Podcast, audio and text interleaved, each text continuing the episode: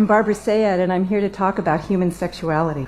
I want you to, for a moment, go back in time and think about your first kiss. Where were you? Who was that person? How did you feel about that kiss? Was it good? Was it fun? Who did you tell? What did you say? All of us remember our first kiss. Now I want you to go back further in time, and I want you to try and recall the questions you first had about sex. Do you remember that? Long time ago. Who did you ask? You noticed maybe that your mother and father were a little different from one another.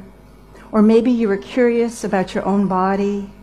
Or maybe you heard something about sexuality that was odd or interesting. So who did you ask? What did they say? How did that person respond? If it was your mother or father, did they welcome the question and say, Great question, let's continue the conversation? you laugh for good reason. Was it a friend who totally mystified you with the answer they got, you got? Was it a grandparent, a teacher, a friend? Where the person said, You shouldn't ask questions like that. You should be ashamed of yourself. These are the kinds of responses that we remember as children. And we often carry those feelings into our, our adulthood, feeling sometimes embarrassed and shamed and guilt about the responses, from the responses we had as curious, normal, healthy children. And so I'm here today to talk a little bit about what human sexuality is in my country, the United States, and what it's not. Because a lot of us have questions about this. And I use this image from The Wizard of Oz. I don't know if you remember that film from a long time ago, when Dorothy, at the end of the film, and the, the lion and, and the, the, the, the cone man, anyway, went to, went to the wizard and pulled back the curtain to inquire about what's, what he was, who he was, who his booming voice was. And people have a lot of questions about what I do and what my field involves. And so, again, I'm here to talk a little bit about that. I've been teaching uh, in this field and writing in this field for about 30 years. So I have a few uh, very quick um, uh, slides I'd like to share with you about where uh, I come from in sexuality, what my assumptions are and my roles are as a human sexuality instructor. Um, these were written and endorsed by the World Health Organization and UNESCO, so they're not mine alone. Um, but, but like them, and many of us in the field, I believe that sexuality is a fundamental aspect of human life. It has physical, psychological, spiritual, social, economic, political, and cultural dimensions, making it kind of complex, but very, very interesting. Another role in assumption sexuality cannot be understood without reference to gender we are different. Men and women are different, and we have different stories and different roles in society and different understanding of ourself and each other, and we must bring gender into the conversation in human sexuality.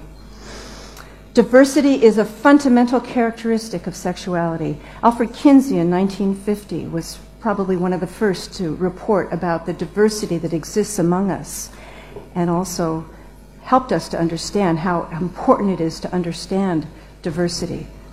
And I'll talk a little bit more about this later. The rules that govern sexual behavior differ widely um, across and within cultures, and I think we, we, we know this. um, though I am quite concerned, um, aware and concerned, that Western values are here, here in China, here in the world, and particularly uh, through the media, as it comes through the media. So um, though we have rules that govern behavior, we have cultures that govern behavior, I think we are becoming um, more connected through the media, which may be good and bad, I'm not sure. Um, and then finally, certain behaviors are seen as acceptable and desirable, while others are considered unacceptable. This doesn't mean that these behaviors do not occur or that they should be excluded from discussion within the context of sexuality education. I'm talking here about the significance of having inclusive sexuality education that acknowledges and, and, and embraces diversity in our conversation and in our classroom. Well, it's not, walking into a human sexuality classroom is not like walking into a math class or a history class.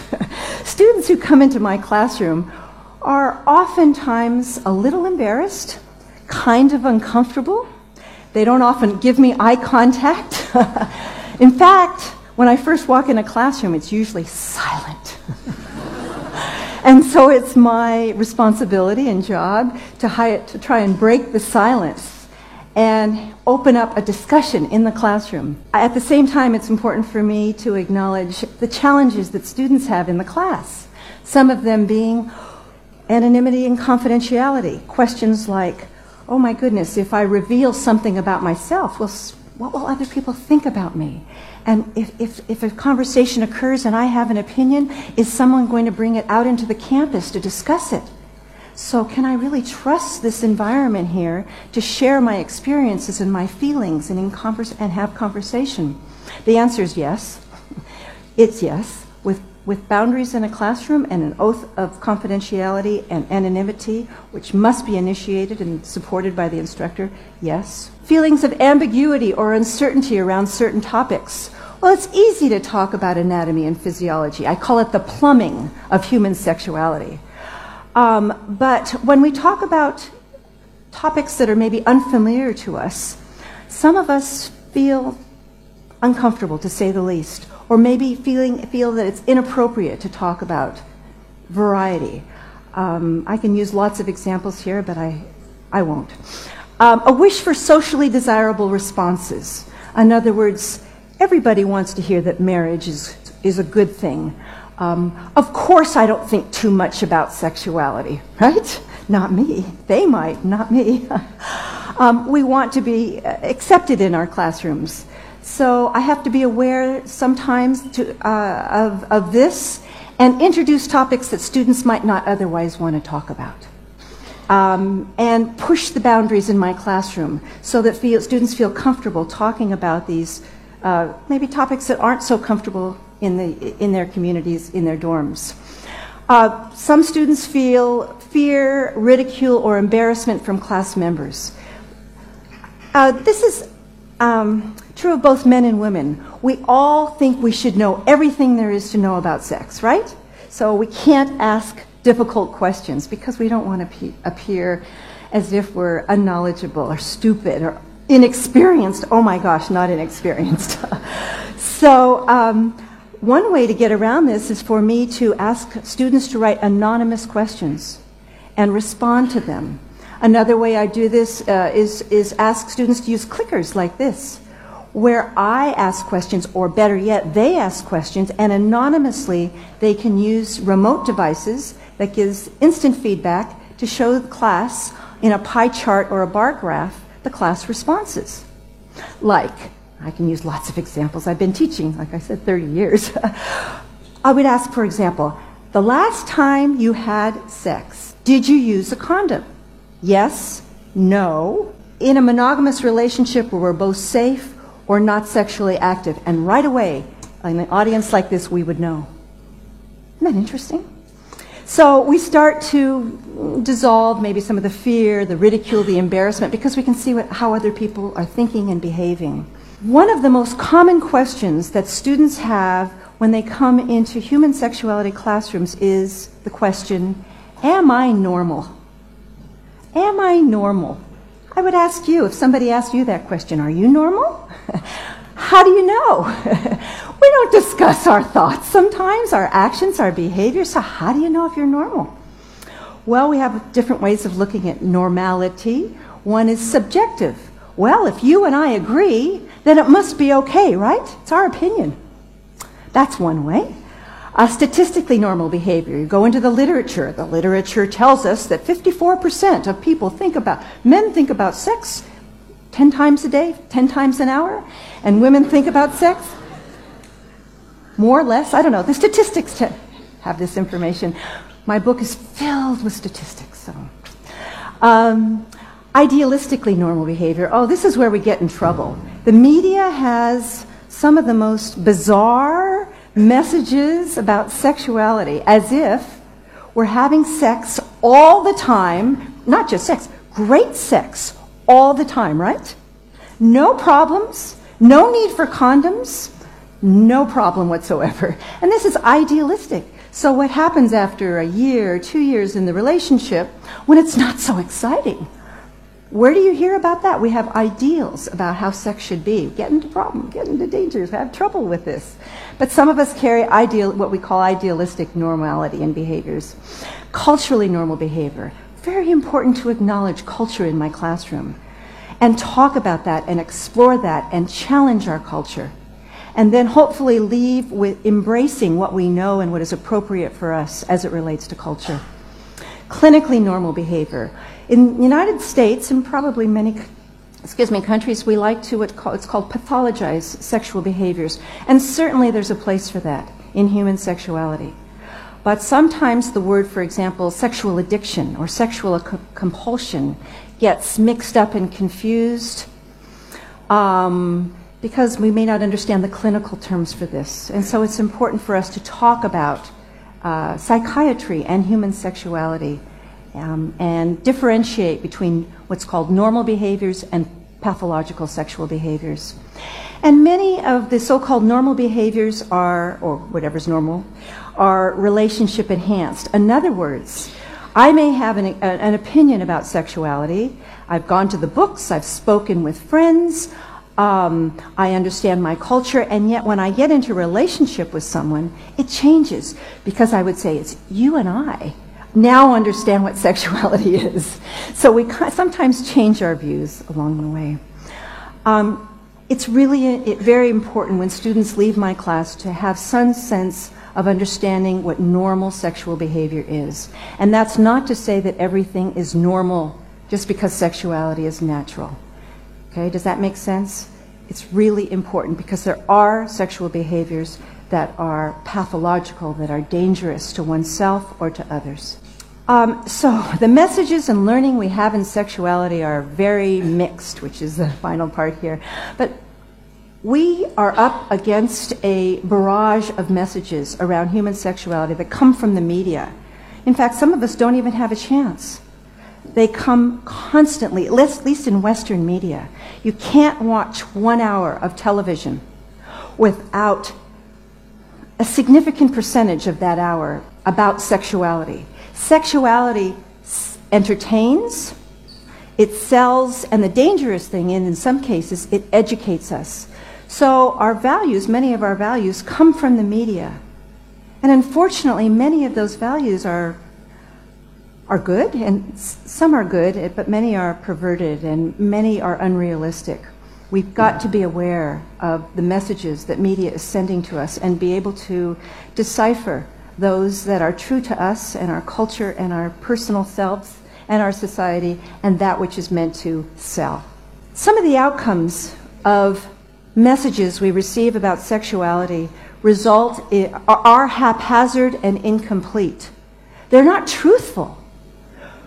Good girls do this. if you're a boy, you should. What? Help me with this. Tell me more. Give me more context we don't get what's called comprehensive sexuality education in many of our schools or by our families. Um, and so we're left curious and without an understanding sometimes. Many of the messages I've alluded to are dishonest. They're wrong.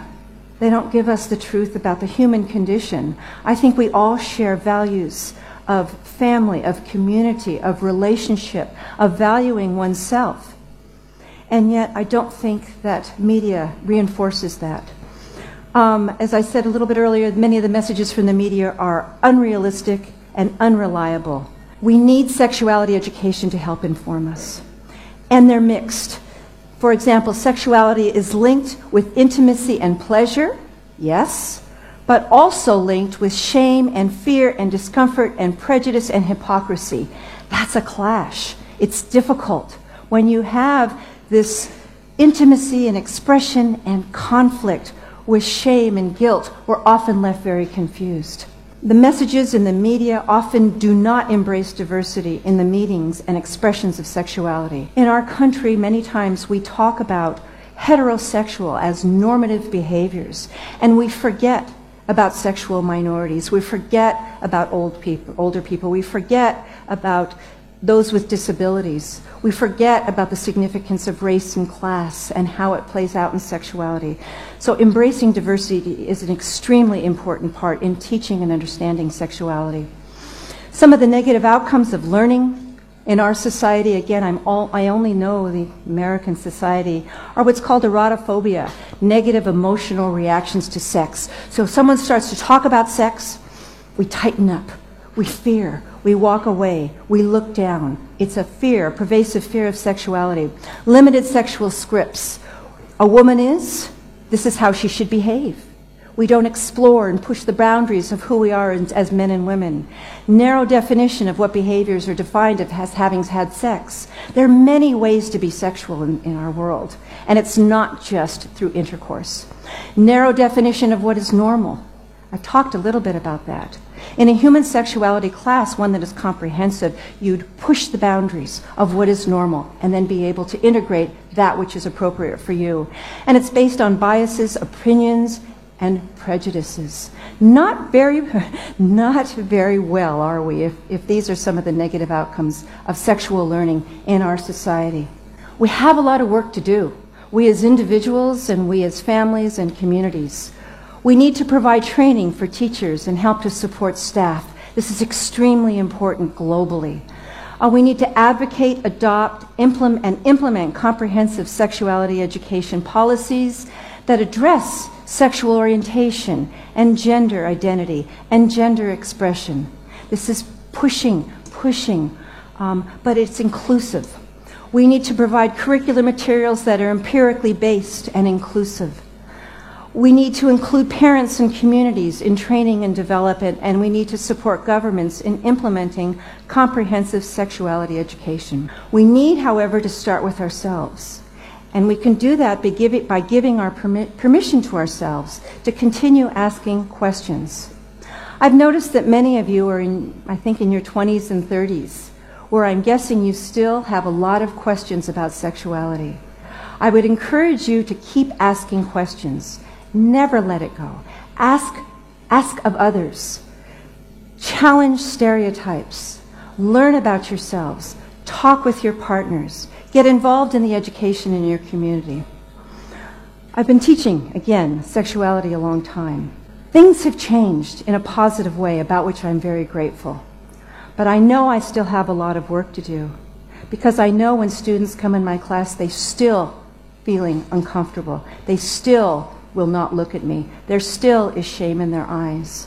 So I know I have work to do, particularly among, among those who are sexual minorities, women, handicapped, old people. I think we in the United States have a lot of work to do. I think globally we have a lot of work to do to inform and change the ideas and ideals around sexuality to incorporate it so that it is true to who we are as people. I want to thank IBI for bringing me here to this country to share my book and to share my message. And I also want to thank Yixi for inviting me here today. Thank you very much.